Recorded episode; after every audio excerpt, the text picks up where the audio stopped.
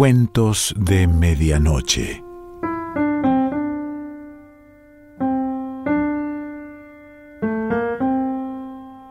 El cuento de hoy se titula El Sueco y pertenece a Ernesto Cardenal.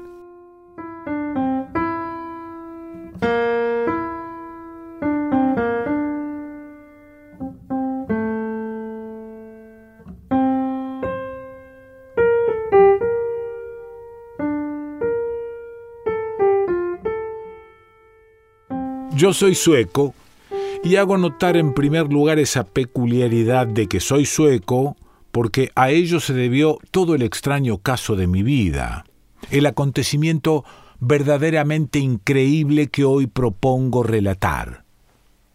Yo soy sueco, pues, como iba diciendo, y me llamo Erik Halmar Ossian Nilsson. Sucedió que vine a un joven por el año 1897 a una pequeña república de Centroamérica, en la que aún me encuentro, con el objeto de buscar una curiosa especie de familia de las iguanidae, que yo considero descendiente muy directa del dinosaurio. Mi viaje fue, sin embargo, con tan mala suerte que apenas había acabado de cruzar la frontera cuando caí preso.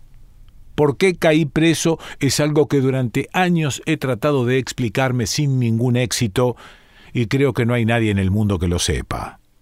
El país estaba entonces en revolución y mi aspecto nórdico causaría suspicacias, además de que yo no podía hacerme entender de nadie por desconocer el idioma, aunque es evidente que ninguna de estas causas por sí solas son suficientes para caer preso. De nada me sirvió el que en un idioma imperfecto tratara de hacerles ver que yo era sueco. Mi convicción de que el representante de mi país llegaría a rescatarme se desvaneció con el tiempo, cuando descubrí que ese representante no solo no podía entenderse conmigo porque no sabía sueco y jamás había tenido la menor relación con mi país, sino que, además, a menudo caía preso. Allí en la cárcel conocí a un sinnúmero de personalidades importantes de la República que también acostumbraban a menudo caer presos. Expresidentes, senadores, militantes, señoras respetables y obispos, y hasta el mismo jefe de policía. La llegada de estas personas, que ocurría generalmente en grandes grupos, ocasionaba toda clase de disturbios en la cárcel, visitantes, mensajes, envío de viandas, sobornos al carcelero, motines y a veces hasta fugas. A causa de esa constante afluencia de presos, la situación de nosotros, los que teníamos ya un carácter más permanente en la cárcel, era continuamente modificada. De una celda individual, relativamente confortable, me pasaban a una sala en la que encerraban a cien o doscientas personas, o si no, un agujero en el que había demasiados huéspedes. Y cuando todas las celdas estaban llenas, me trasladaban a la cámara de tortura, que tal vez estaba desocupada por no tener ningún castigado. Pero digo mal, sin embargo, cuando digo la cárcel, pues eran muchas y frecuentemente se nos cambiaba de una a otra. Yo creo haberlas recorrido casi todas. Así fue que me rocé con todas las personas más importantes del país, mientras poco a poco iba aprendiendo el idioma. Por mucho tiempo continué asegurando que yo era sueco, ahora ya con toda claridad y corrección hasta que por fin dejé de hacerlo, convencido de que si para mí era absurdo el que me encarcelaran sin motivo, para ellos era igualmente absurdo ponerme en libertad por el solo motivo de ser sueco. Llevaba yo ya cinco años en estas condiciones, cuando llegaron de pronto una mañana unos empleados del gobierno a preguntarme, para mi sorpresa, si yo era sueco. Al punto que dije que sí, me hicieron bañar, rasurar y me cortaron el pelo, cosas que nunca habían hecho, y me vistieron de etiqueta. Al comienzo creí que las relaciones con mi país habían mejorado de manera admirable, aunque por una extraña razón todos esos preparativos, y especialmente el traje de etiqueta, me hicieron sospechar que también me fueran a matar. El temor en cierto modo se disipó cuando descubrí que me llevaban ante el presidente de la República. Este, que me estaba esperando, me saludó con gran afabilidad y luego con sumo interés me preguntó si yo era sueco. Y como le respondí firmemente que sí, agregó Entonces usted sabe sueco. Al oír la respuesta igualmente afirmativa, me alargó una carta escrita con suave letra de mujer en la lengua de mi país, pidiéndome hiciera el favor de traducirla. Tiempo después se me informó que, a la llegada de esa carta, el gobierno había buscado inútilmente por todo el país a alguien que pudiera leerla, hasta que uno recordó, dichosamente, haber oído a un preso gritar que era sueco. La carta era la de una muchacha que decía llamarse Selma Borison, pidiendo como un favor unas cuantas de esas bellas monedas de oro que, según había oído decir, circulaban aquí y expresando al mismo tiempo su admiración por el presidente de ese exótico país, a quien enviaba también como un recuerdo su retrato, la más bella fotografía de mujer que yo he visto en mi vida. Enseguida que oyó mi traducción, el presidente, a quien la carta y más que todo el retrato de la muchacha habían producido un profundo deleite, me dictó su respuesta en términos abiertamente galantes, accediendo al punto al envío de las monedas, no obstante explicar que ello estaba expresamente prohibido por la ley. Traduje con toda fidelidad a la lengua sueca su pensamiento, firmemente convencido de que esa inesperada utilidad recién descubierta en mí me valdría no solo la libertad, sino hasta un pequeño nombramiento y quizá, o al menos, el apoyo oficial para encontrar la anciana Iguanide pero como una medida de prudencia por todo lo que pudiera sobrevenir, tuve la precaución de agregar a la carta que me dictó el presidente unas breves palabras en las que resumía la situación en que yo estaba, suplicándole a esa muchacha tan admirable que intercediera por mi libertad. No tardé mucho en felicitarme por la ocurrencia que había tenido porque apenas el presidente había terminado de darme las gracias, cuando con gran sorpresa de mi parte fui llevado nuevamente a la cárcel, donde se me quitó el traje de etiqueta, volviendo a la lamentable situación de antes. Los días desde entonces ya fueron llenos de esperanza. Sin embargo, y al poco tiempo, un nuevo baño y rasurada y el regreso del traje de etiqueta me anunciaron que la deseada contestación había llegado.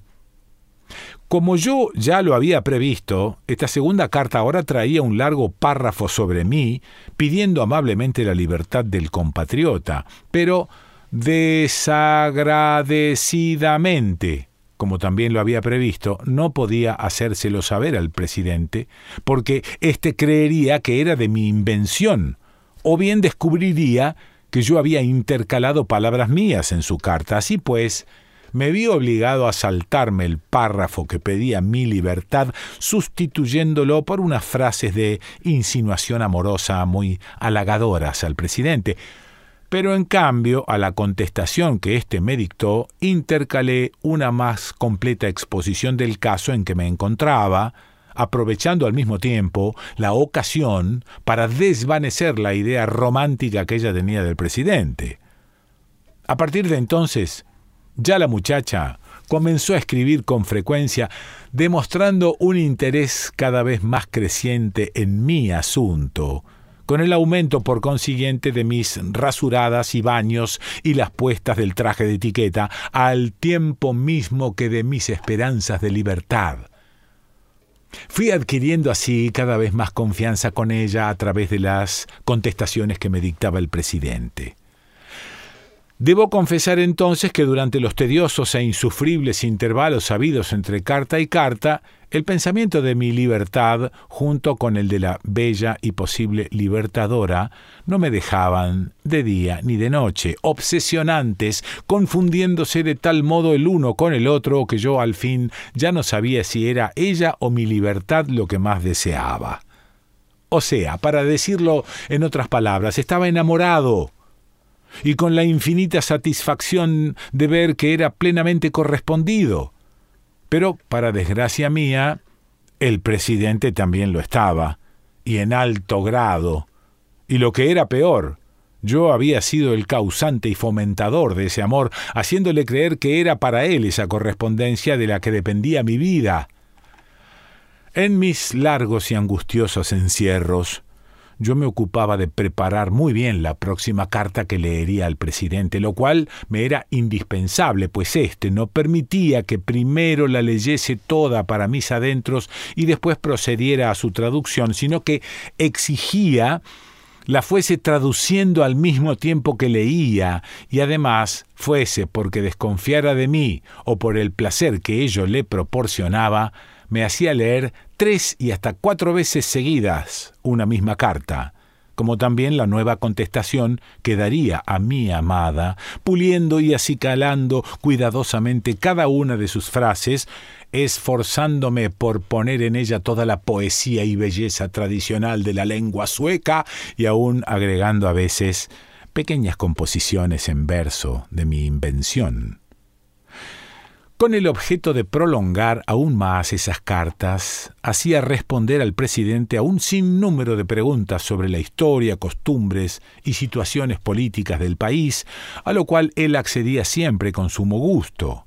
Así, me empezaba entonces él a dictar largas epístolas, generalmente sobre su gobierno y los problemas del Estado, llegando a adquirir cada vez más confianza con el tiempo y a aumentar el número de sus confidencias, pidiendo continuamente el consejo y el parecer de su amada. Sucedió entonces que yo, desde una inmunda cárcel, tenía en mis manos los destinos del país, sin que nadie lo supiera, y mediante oportunas sugerencias e indicaciones conseguí el regreso de desterrados, conmuté sentencias y liberé a muchos de mis compañeros de prisión sin que nadie pudiera agradecérmelo. Uno de los más grandes placeres de los días de dictado era también el de poder mirar de nuevo el retrato de ella que el presidente sacaba, según él, para inspirarse. Comencé a pedirle entonces que mandara retratos con frecuencia, pero como es de suponer todos iban a parar a manos del presidente. Mi venganza consistía, en cambio, en los regalos de éste, numerosos y de mucho valor, que siempre eran envidiados en mi nombre. Pero una nueva ansiedad iba creciendo al mismo tiempo que mi amor.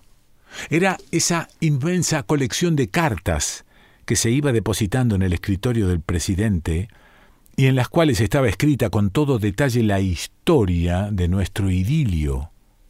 Cartas en las que ya por último ni siquiera lo mencionábamos a él, sino muy de vez en cuando, casi siempre para insultarle.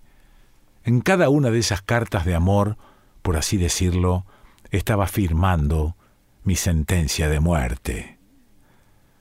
El tema de mi libertad, además del amor, era el que predominaba en nuestra correspondencia, como podrá comprenderse. Siempre estábamos haciendo toda clase de planes de fuga e imaginando todas las estratagemas posibles. En un principio yo me había negado a traducir nuevas cartas, a menos que se me pusiera en libertad, pero entonces me condenaron a pan y agua, y esto, junto con el tormento aún mayor de no leer más cartas de ella, que ya desde entonces me eran indispensables. Propuse al menos que el buen vestido y el aseo me fueran proporcionados de una manera regular y no únicamente los días de carta, pero ni aun eso me fue concedido. Después mi amada propuso hacer un viaje de visita al presidente y arreglar con él que se me pusiera en libertad, plan que tenía la ventaja de contar con el apoyo decidido de éste, quien desde hacía tiempo venía insistiendo muy enérgicamente en ese viaje. Pero yo me opuse a él terminantemente, porque ello equivalía a perderla a ella para siempre. Yo le propuse a mi vez que viniera otra mujer bellísima, haciéndose pasar por ella ante el presidente y gestionara mi libertad. Pero entonces fue ella la que se opuso, alegando que, además de muy expuesto, era difícil encontrar a alguien que se prestara. Otra propuesta de su parte, que estuvo verdaderamente a punto de realizarse, fue la de solicitar una propuesta enérgica de mi gobierno y aún una ruptura de relaciones. Pero yo le hice ver a tiempo que con semejantes medidas no solo se suspendería inmediatamente nuestra correspondencia, sino que esa ruptura sería la pena de muerte en el acto. Yo era más bien partidario de que se mejorasen hasta lo increíble las relaciones, entonces tan lamentables, con mi país. Pero como ella me hizo notar con mucha razón cómo convencer al gobierno sueco de mejore sus relaciones por el motivo de que tienen a un ciudadano preso injustamente. Pero la más descabellada ocurrencia fue la que tuvo un abogado amigo suyo, quien se ofreció a conseguir mi extradición alegando que yo era un criminal, no reparando en que el presidente, sin lugar a dudas, me mandaría a matar en el momento de saberlo. Mientras tanto, una nueva preocupación se había venido a agregar a las otras, y era la de ver cómo día a día yo venía siendo más peligroso a los ojos del presidente por todas las innumerables confidencias de que era depositario. Es cierto que su amor, cada vez en aumento, constituía mi mayor seguridad, porque él no me mataría mientras necesitara mis servicios, pero esta seguridad me angustiaba, por otro lado, porque a causa de esos servicios también era más difícil que me dejara ir. Estábamos así, mi amada y yo, ocupados en la preparación de un nuevo plan que demostrara ser más efectivo, cuando de pronto aquello que más angustiosamente me aterrorizaba y con todas las fuerzas de mi alma había tratado de evitar, llegó a suceder el presidente dejó de estar enamorado. No fue, para mi desdicha, un desenamoramiento gradual, sino súbito, sin que me diera tiempo de prepararme. Sencillamente las cartas que llegaban ya fueron desde entonces tiradas al canasto y no se me llamó, sino de tarde en tarde para que leyera alguna que otra, más bien por curiosidad que por otra cosa, haciéndoseme contestarlas en breves y apresuradas líneas para tratar de poner fin al asunto. Toda la desesperación y mortal angustia de mi alma fueron vertidas en esas líneas y en las pocas cartas de ella que aún tuve la suerte de leer al presidente, puso a su vez las más tiernas, las más entrañables y apasionadas súplicas de amor que haya proferido mujer alguna, pero con tan poco éxito que aún a veces se me suspendía la lectura a la mitad de la carta. Para colmo de desdicha, las que ella me escribía eran más que todo de reproche para mí por demorar las contestaciones, y poseída por los celos, se atrevía a poner en duda que todavía estuviera preso, llegando aún a insinuar que tal vez nunca en mi vida había estado preso. La última vez en la que ya ni siquiera se me hizo llegar de etiqueta a la casa presidencial, sino que en la propia cárcel me fue dictada por un guardia la ruptura ya completamente definitiva, me hizo saber que ella, mi libertad y todo había llegado a su fin. Las postreras y desgarradoras palabras para Selma Borisson fueron escritas. Se me había dejado aún en mi celda unas cuantas hojas de papel y una pluma, tal vez por si acaso se ofrecía alguna carta más, supongo yo. Si el presidente no me ha mandado a matar, porque me queda agradecido, o porque puede necesitarme después si alguna otra enamorada le escribe de Suecia, o sencillamente porque ya se olvidó de mí, ya no lo sé. Ignoro también si mi amada, Selma Borisson, me ha seguido escribiendo, o si ella tampoco se acuerda de mí. Han transcurrido ya más de cuatro años desde entonces y perdí las esperanzas en la terminación del periodo del presidente porque éste se ha reelegido, en vista de lo cual decidí ocupar la pluma y las pocas hojas de papel que ya no tienen objeto en relatar mi historia. Escribo en sueco para que el presidente no lo entienda si esto llega a sus manos. En el caso remoto de que algún compatriota mío acierte por casualidad a leer estas páginas, le ruego se acuerde de Eric Halmar Ocean Nilsson, si aún no me he muerto. Ernesto Cardenal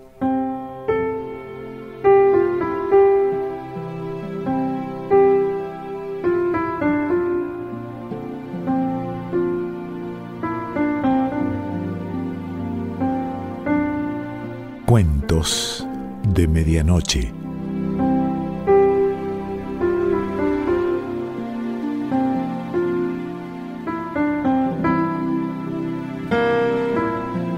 Selección Pancho Mondino. Idea y lectura Quique Pessoa.